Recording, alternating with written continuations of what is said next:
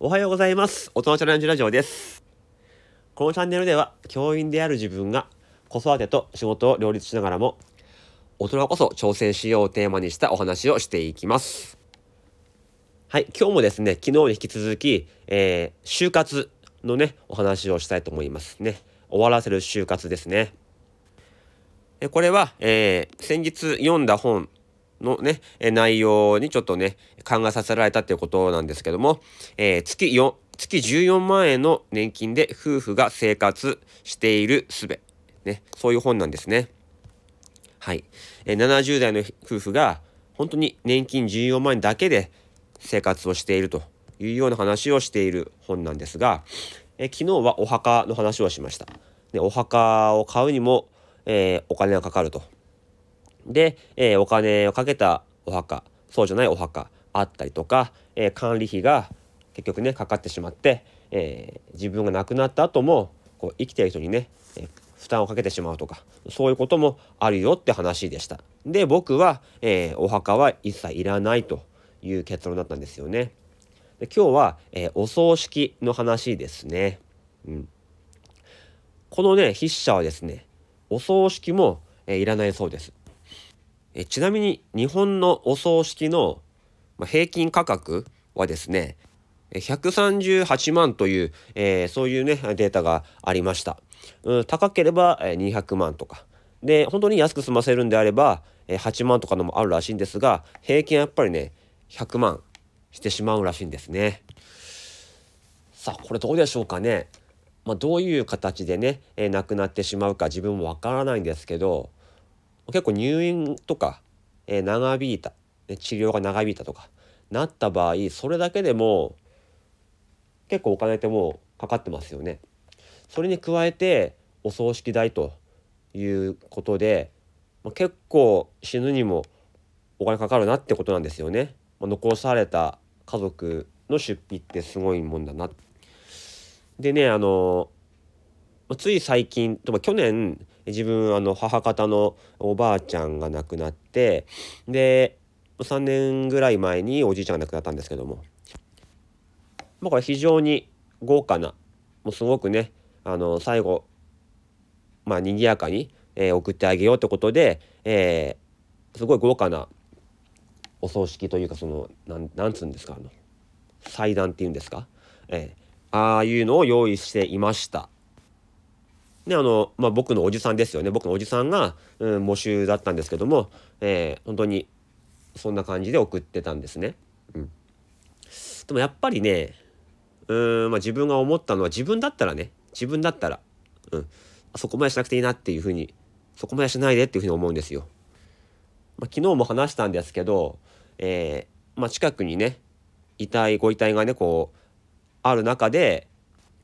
本当に悲しむ時間も間もなくすぐお葬式の段取りでやっぱりプランとかお金の話当日の,、えーその何香典返しっていうんですか？とか、うん、お弁当の話とかそういう事務的なことは進むんですよね。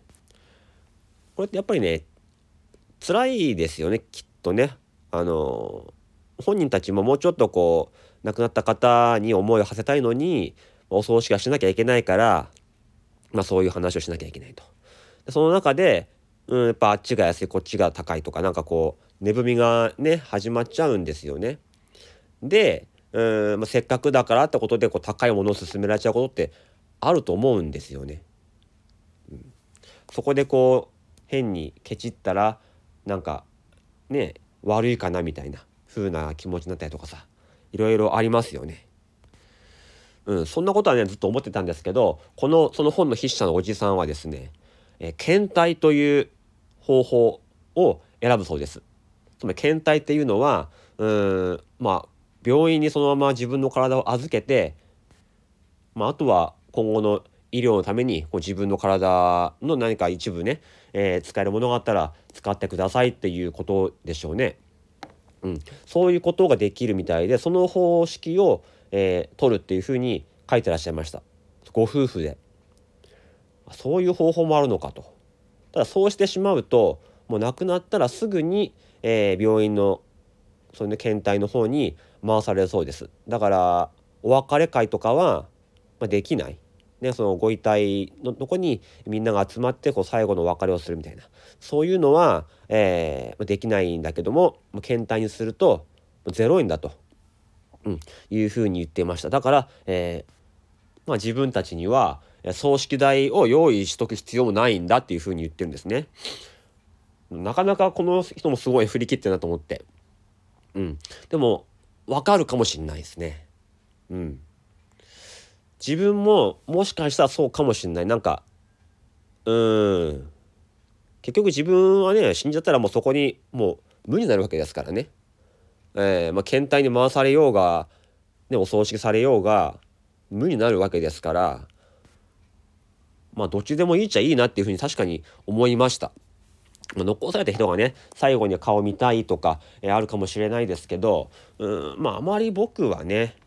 死んだ顔を見られたくないなっていうのもありますからねそのまますっとあのー、検体に回してもらって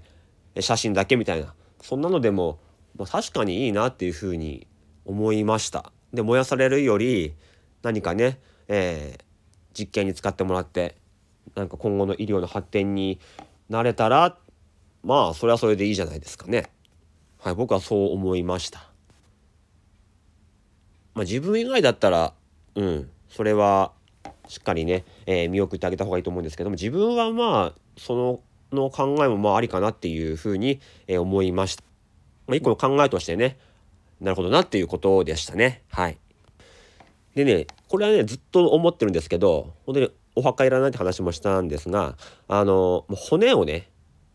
骨をまあ海にばらまくとかそういう方法をしてほしいと僕は思ってるんですよ。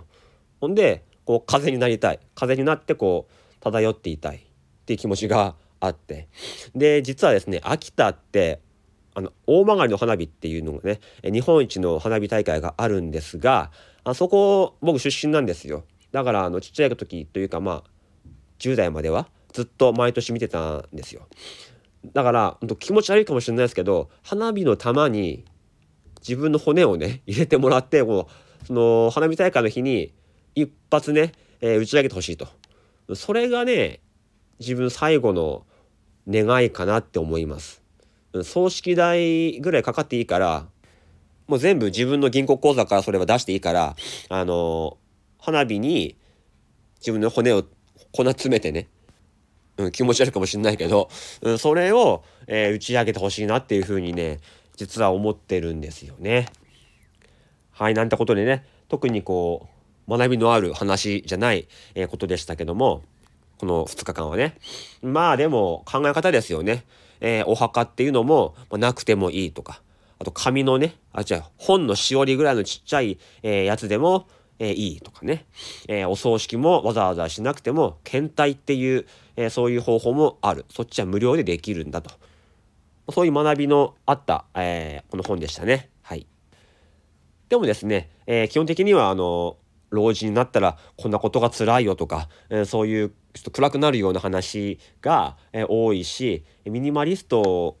のねことをちょっと知りたいみたいな人が読むとちょっと違うかなってなるような本ですがまあまああの是非読んでみてください。